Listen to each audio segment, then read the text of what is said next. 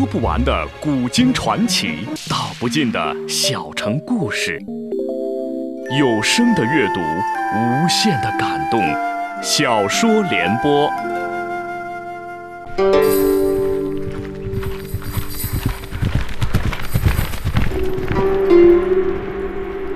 安史之乱后，唐帝国由盛转衰，藩镇与朝廷矛盾日益激化。剑影刀光，游侠横行。唐宪宗李纯于惊涛骇浪中即位，有意重振皇权，开始有计划、有步骤地削弱割据势力。请听吴畏撰写的《中国古代大案探奇录》系列《大唐游侠》，由时代播讲。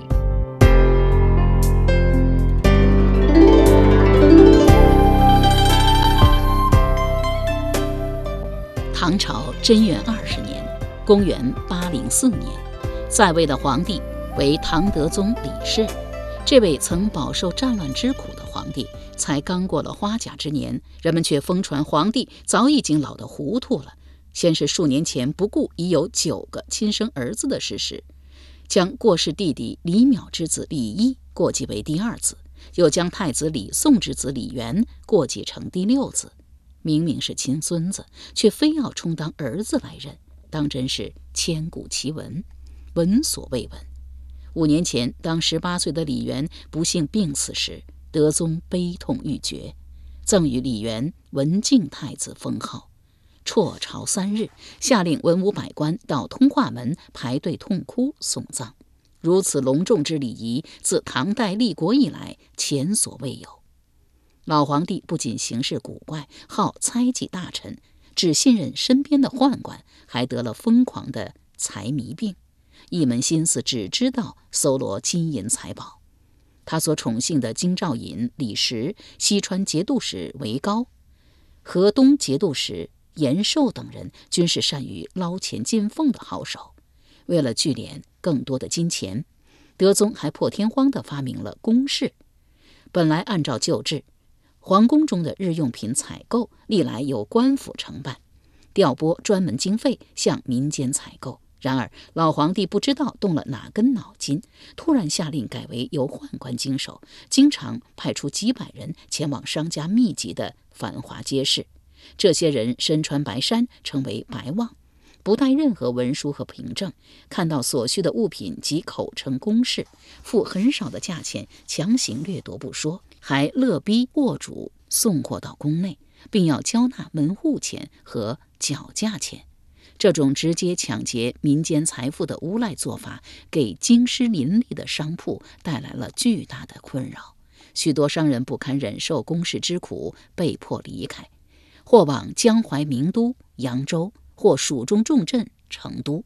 长安昔日喧闹的市井巷陌之间，陡然变得冷清了许多。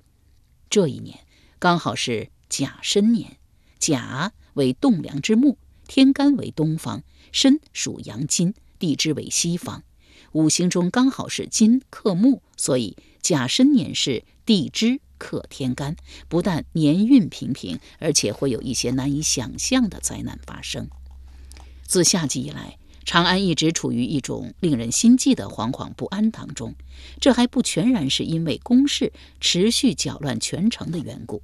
今年关中八百里秦川大旱，庄稼颗粒无收。虽说京师作为国之根本所在，有漕运自江淮运送物资作为保障，不至于缺衣少食。然而粮价悄然飞涨，却是铁一般的事实。到秋季天气由凉转冷的时候，已经涨到了斗米三四千钱，而昔日米价最便宜的时候，斗米不过三四文钱。就算德宗即位之初战火连年，一斗米也不超过两百文钱，如今突然涨了十数倍，京城里为此愁上眉头的大有人在。最愁的当然是那些穷苦的平民，还有遍布全城的相对富庶的酒肆。酒肆酿酒需要大量粮食，米价上涨，酿酒成本大大提高，可酒价又由官方统一制定，不得随便涨钱。这可是大大苦了卖酒为生的酒户，还不能就此改行不做，不然就不能再享受免除官府徭役和杂差的好处。这一日，重阳节过去不久，艳阳高照，秋高气爽，蛤蟆陵中突然出了不少陌生面孔的人。巡视的方族很容易就发现了这一点，急忙去禀告方正。方正姓黎，名瑞，四十来岁，素来是秉承多一事不如少一事的原则，闻言也没有太当回事。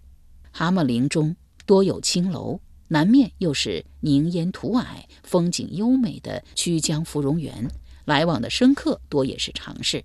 况且今年关中乏粮，不少饥民涌来京师乞讨救食。既然其他方里的方正并不驱赶这些人，那么他蛤蟆陵方正为何要独做恶人呢？外地人出来京师时，常常将曲江正北面的蛤蟆陵与长乐坊的下马陵混为一谈。事实上，两者确实极有关联。蛤蟆陵原名叫下马陵，就在长安城东南胭脂坡一带。西汉儒学名臣董仲舒死后，即葬在此处。汉武帝刘彻到此地也要下马，以表示对董仲舒的尊敬，由此形象地得了下马陵的称呼。后来隋朝立国，为修建长安新城需要，将董仲舒墓迁移到春明门附近的长乐坊。人们经过墓前时，不论官吏平民。骑马乘轿者照旧下来步行，因而下马陵的地名也随之转移到长乐坊。为了便于区分，又将原来的下马陵改称为蛤蟆陵，仅是因为其南面就是法雨游灵深不见底的曲江，水中多有蛤蟆的缘故。自董仲舒墓迁走后，蛤蟆陵一改之前肃穆庄重的气象，起了翻天覆地的变化。演变成为歌姬舞伎的聚居之地。本来天下最有名的销魂窟，当属位于皇城附近的平康坊，处于长安城最繁华中心地带，位置绝佳。东面即是太学、国子监所在的务本坊，西面就是东市；正北面是皇亲国戚云集的崇仁坊，正南面则是万年献血雀研院所在的宣阳坊。入北方门后，东回三区，即为长安青楼女子集中之地。金粉楼阁，章台柳色，夜夜笙歌，灯红酒绿。然蛤蟆陵因为旖旎秀美的芙蓉园、曲江池近在眼前，为上国盛游之最。回绝尘嚣，花木丛翠，发展到后来，风流守则，竟是丝毫不亚于平康坊。王子公孙的车马川流不息。一时风月，以至于一些达官贵人不得不将早先建在这里的家庙移往他处，以免打扰了先人清静。除了声色犬马样样皆有之外，蛤蟆陵还有一样好东西为平康坊所没有，这就是清酒。当然不是说平康坊没有酒喝，而是名列天下十大名酒之一的郎官清就产自蛤蟆陵下。郎官本意是指。尚书省六部诸司郎中、员外郎，虽不掌实权，却是地位清贵，受人称羡。郎官清取的正是郎官清要显贵之意，用官职来为酒命名，也算是十分罕见了。此时，郎官清酒肆的店主刘太白正捧着账簿，趴在柜台上，望着对面的墙壁发呆。别看那面墙壁斑驳陈旧，露出了积年岁月。消磨的老态来，那上面可留有不少名家手迹。唐代有酒肆饮酒、壁上题诗的风气，后世所谓“壁间进士断肠诗”，就是说题壁创作之繁盛。初唐时的王继、陈子昂，盛唐时的贺知章、杜甫，大历时期的韩翃，以及现今犹在世的才子李益等，均在上面留下了墨宝。尤为著名的是韩翃的那首《寒食》。春城无处不飞花，寒食东风御柳斜。日暮汉宫传蜡烛，青烟散入武侯家。韩红闲居长安十年，全靠此诗倾城传唱，深入深宫德宗皇帝的耳中，才得到赏识，被擢拔为中书舍人，负责在中书省草拟诏旨。从此步入中书，得益于官场。斯人虽逝，诗名犹存。不少酒客来郎官清酒肆，一面饮酒，一面读诗，不免要感叹一回韩红与爱妻柳依依的寄予离合，痛斥几句礼义，抛弃长安名妓霍小玉的负心薄幸。名士风流，文人韵事，恰成了最好的佐酒菜。可以说，这满墙壁的题诗，跟酒肆祖传清酒配方一样，是郎官清的金字招牌。只是刘太白此时注视那面诗壁的神态，却带着一言难尽的复杂无奈和哀伤，渐渐地浮现在半剥落的墙皮上，若隐若现，仿佛是从他心底透出来的虚弱。长子刘大郎不知道何时无声无息地站到了身边，低声告道：“二爹，有人在咱们酒肆前后转来转去，怕不是好兆头。”刘太白回过神来问道。什么？刘大郎道：“今晚必有梁上君子穿墙而入，我等不可不防。”刘太白却是不信，斥道：“什么梁上君子能到咱们酒肆来？对面的翠楼不比咱们家有钱吗？”刘大郎正色道：“那不一样，对面的晚上是要做生意的，况且人家墙高，又是砖石所砌，窃贼不好下手。”刘太白道：“你知道什么？还不快去送酒！”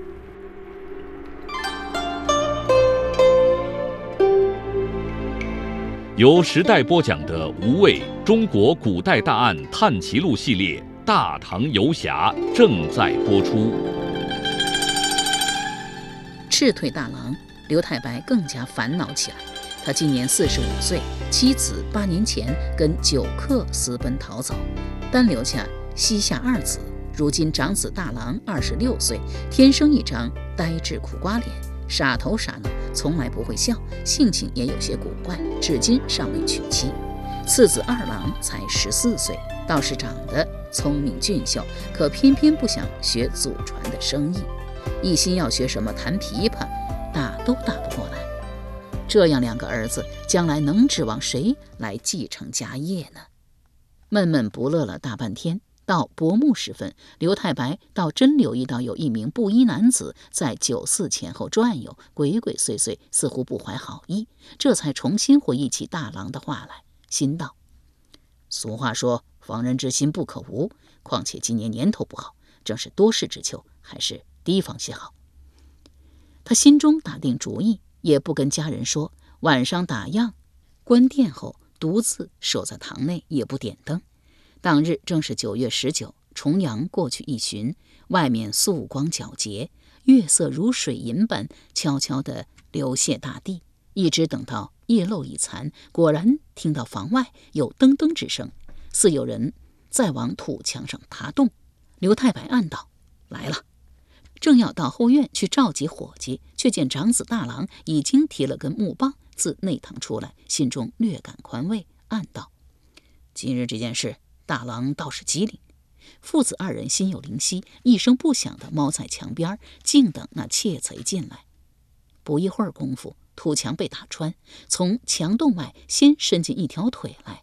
刘太白看得清楚，猛地上前扑住那盗贼的大脚，连声喊道：“快快，大郎，去开门！快去开门，捉住他！”刘大郎到了声势，正要赶去开门捉贼，却听见。父亲哎呦一声，原来那贼人力大，使劲将腿往外拔出了一大截。刘大郎见状，忙回来一道抓牢那条腿，一边回头叫人：“来人，来人呐！”酒肆里除了刘太白父子三人，还住着数名雇请的伙计、厨子等。听见喊叫声，慌忙点灯出来。一阵忙乱后，伙计终于打开大门，蜂拥赶出去捉贼。刘太白见被自己抓住的。窃贼不再挣扎，料来已经被伙计逼住，不过还是不敢轻易松手，隔着墙高声问道：“捉住他了没有？”不见伙计回答，不禁有些发怒起来，道：“到底捉住了没有？”墙外却依然寂静无声。忽见到二郎睡眼惺忪地跑出来，问道：“呃，出了什么事啊？”刘太白不及向小儿子说明事情的经过，只叮嘱刘大郎道：“你抓牢他了，我去外面看看。”刘大郎道了一声是。刘太白敏捷地跨出大门，却见几名伙计站在门外，死瞪着墙洞发呆，忍不住喝道：“你们站着做什么？还不快上前！”一语未毕，自己也惊骇地呆了。月光照耀下的墙根下，并没有什么窃贼，而是一具无头尸首，断颈朝外，犹能见到鲜血汩汩冒出，血涂当地，一条腿大半伸进了。墙洞中，也就是说，他父子二人适才抓住的，并不是什么窃贼，而是一具死尸的腿。墙内，刘大郎不见动静，问道：“阿爹抓住他了吗？”忽然听见父亲失魂落魄地喊道：“大郎，快放手！那那是个死人！”又听见外面刘二郎吓得大声哭泣起来，心中一惊，急忙松了手，赶出来一看，也吓得傻了眼，心中更是百般不解。适才阿爹抓住那窃贼大腿时，他还在猛力挣扎，意图逃脱，如何眨眼间突然就变成了一具无头尸首了呢？众人从来没有遇到过这样诡异离奇的怪事，只呆立当场，不知该如何是好。过了一会儿，巡夜的方族经过，听见动静，跑过来一瞧，见出了人命，也是吓得大惊失色，连忙赶去禀告方正、黎瑞。唐代长安治理管理制度森严，像这般在坊里出事，方正及当值人员都要以疏忽职守论罪。黎瑞才听了半句，立即从床上一惊而起，取钥匙开了方门，命方族速去万年县报官。方族道：“现下正值夜尽，方正还得给小人一道公牒，好应付金吾卫旗族的盘问。”原来。唐代长安实行禁闭坊里管理及夜禁制度。按照宫卫令的规定，居民居住的坊里四周以围墙封闭，每面仅开一扇门。方角设有武侯铺，由卫士守卫。城门和坊门早晚都要定时开闭，以击鼓为准。五更二点时，鼓声自宫城承天门响起。六街鼓设置在六条主干街道上的街鼓应声成阵，击鼓三千。方士门开启，日暮时分，夜客有时，击鼓八百声，关闭城门方门，夜禁开始。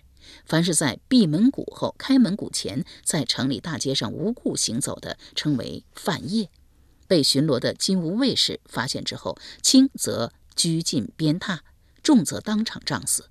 唐初的时候，有一个姓崔的男子醉酒犯夜，被巡夜的金吾卫捆起来打了一顿，扔在街头醒酒。第二天一早，长安县令刘兴敏在上朝的路上遇见了崔生，才给他松了绑，还因此写了一首诗：“崔生犯夜行，武侯正严更。蒲头泉下落，高髻掌中情。杖系胸前出，绳稳腕后生。”当然也有例外的情况，如果是为官府送信之类的公事，或是疾病、生育、死丧之类的私事，得到街道巡逻者的同意后，可以外出方里办事，但仍然不得出城。黎瑞也嫌夜进森严太过麻烦，暗骂了一句，匆匆在武侯铺写了一道公牒给方族。那方族飞一般的出了方门，往北面朝阳方去了。黎瑞料想这一夜再也无法安生，干脆来到郎官清酒肆，果见一具无头尸体横在酒肆墙外，那血淋淋的样子，分明是刚刚被人杀死不久。听刘太白结结巴巴地说完经过，更觉匪夷所思。可他也知道刘太白为人本分老实，绝技不会撒谎，忙召集了几名街族，四下搜寻死者头颅。然而找来找去，始终没有任何发现。次日清晨，接鼓响完后许久，万年县尉侯仪才率领差役赶到。这侯仪三十多岁，一身青色官服，剑眉星目，凝重威严，腰间挂一把厚厚的佩刀，看上去像是个精明干练的武官，浑然不似有功名在身的进士。不过可别小看这万年县尉，权力既大。且前途光明，人称唐朝进士有几大升官途径，其中之一就是出任京畿左官，如县丞、主簿、县尉等。当今监察御史刘禹锡、李绛前年还分别是渭南主簿、渭南县尉，去年就一齐进了位高权重的御史台，风头正劲，却是最好的证明。侯乙先静静听黎瑞和刘太白陈述完事情经过，一时沉吟不语，显然也觉得此案蹊跷难解。此时天光大亮，围观的闲人越来越多，人群中突然挤过来一名老妇人，上前抱住无头尸体，痛哭了起来。侯乙问道：“太夫人，死者是你什么人？”老妇人断断续续地哭道：“是我苦命的孩儿。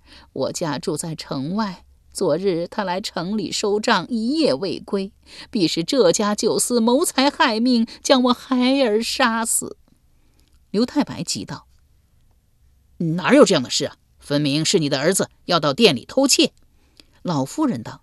胡说！我孩儿身怀巨金，怎么来行窃你一家酒肆？快还我孩儿的命来！可怜我的孩儿惨死在这家黑店外，连头都没有了。哎呦！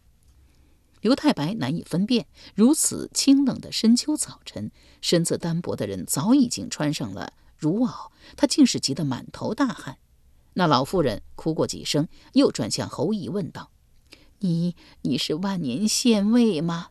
侯姨道：“正是。”老夫人道：“少府，你可要替老身做主啊！老身就这么一个孩儿，我要告这家黑店，告他们谋财害命。”侯姨道：“那好，太夫人既然要告官，就请跟我一道回县县吧。来人，将酒肆店主锁了。”差役应声上前。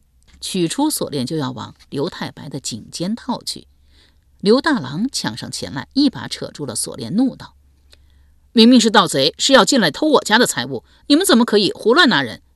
侯姨冷冷道：“人死在你们酒肆外，本已难脱干系，又有苦主控告你们谋财害命，本官只是依律行事，没有丝毫胡乱之举。来人，将他也一并锁了。”差役一拥而上，将刘太白和刘大郎锁上，扯了便走。刘二郎到底年幼，哪里见过这种场面？见官差如狼似虎，吓得直躲到伙计身后，看也不敢多看一眼。正在这个时候，忽有人叫道：“等一等，这只是无赖之徒的诡计。店主父子都是无辜的，少府切莫上当。”却见人群中挤过来一名二十六七岁年纪的年轻男子，一身灰色布衣，斜背行囊，风尘仆仆，颇见沧桑疲倦之色，显是新到长安。他手中握着一柄极暗、极陈旧的长剑。唐代男子习惯以佩刀带剑作为闯天下、取功名的象征，倒也不足为奇。只是他那柄剑比寻常宝剑要宽一寸，似是柄古剑。侯仪见他貌不惊人，却是气度沉静，不似捣乱之徒。况且普通百姓见官府逮人，早就远远避开，他却挺身而出，像是有几分能耐，当即挥手命差役停下来，问道：“阁下尊姓大名？”那男子迟疑了一下，有些不大情愿地答道：“呃，空空儿。”侯仪道：“好，空空儿，你可认识这郎官清酒肆家店主？”空空儿道：“不认识。”侯姨道：“那么你可认识死者？”空空儿道：“也不认识，我才新到长安。”侯姨道：“那你倒说说店主父子如何个无辜法？”空空儿慢吞吞地说：“呃，昨晚来爬墙的盗贼一共有两人，一个人望风，一个人下手行窃，这是偷窃者常用的伎俩。墙被扒出洞来的时候，负责行窃的人先进。”不料先入者的腿被店主抓住，无法逃脱。墙外负责望风的同伙见状，知道主人早有防备，一时惊慌，生怕同伙被抓捕后连累自己，便出此下策，杀人灭口。又怕同伙被人家认出来，所以才切下了他的首级。他讲述的极慢，仿佛已经很久没有说过这么多话，所以格外的字斟句酌。周围人都听得十分清楚，解释虽则离奇，却合情合理，没有任何漏洞。人群顿时一阵哗然，议论纷纷。刘太白更是行将溺毙之人抓到一根救命的稻草，连连叫道：“呃，正是正是，情形正如这位郎君所言。”侯姨见那老夫人一时色变，心中已有主意，招手叫过李瑞道：“果真如空空儿所言的话，人头一时难以处理，贼人绝不会冒险带着他出方门的，肯定还在蛤蟆林内。你派人去找一找。”李瑞道：“可是夏丽早已经四处找过了，没有找到。”侯仪道：“再找一遍，仔细找，人头一定还在酒肆附近。”李瑞见他态度。坚定严厉，诺诺连声，慌忙带人去寻找头颅。侯乙这才问那老妇道：“死者当真是太夫人的儿子？”老夫人道：“是。”见侯姨目光如冰雪般冷峭，心中打了个寒战，埋下头去改口道：“啊，不不，呃，不是，老身不认识他。”侯姨道：“那太夫人为何来假冒苦主？”老夫人道。老身见这尸首啊，没有了头颅，反正也不会有人认识，所以想假称他是我儿子，以此来讹诈酒肆店主一些钱财。由时代播讲的《无畏中国古代大案探奇录》系列《大唐游侠》，今天就播送到这里，请您明天继续收听。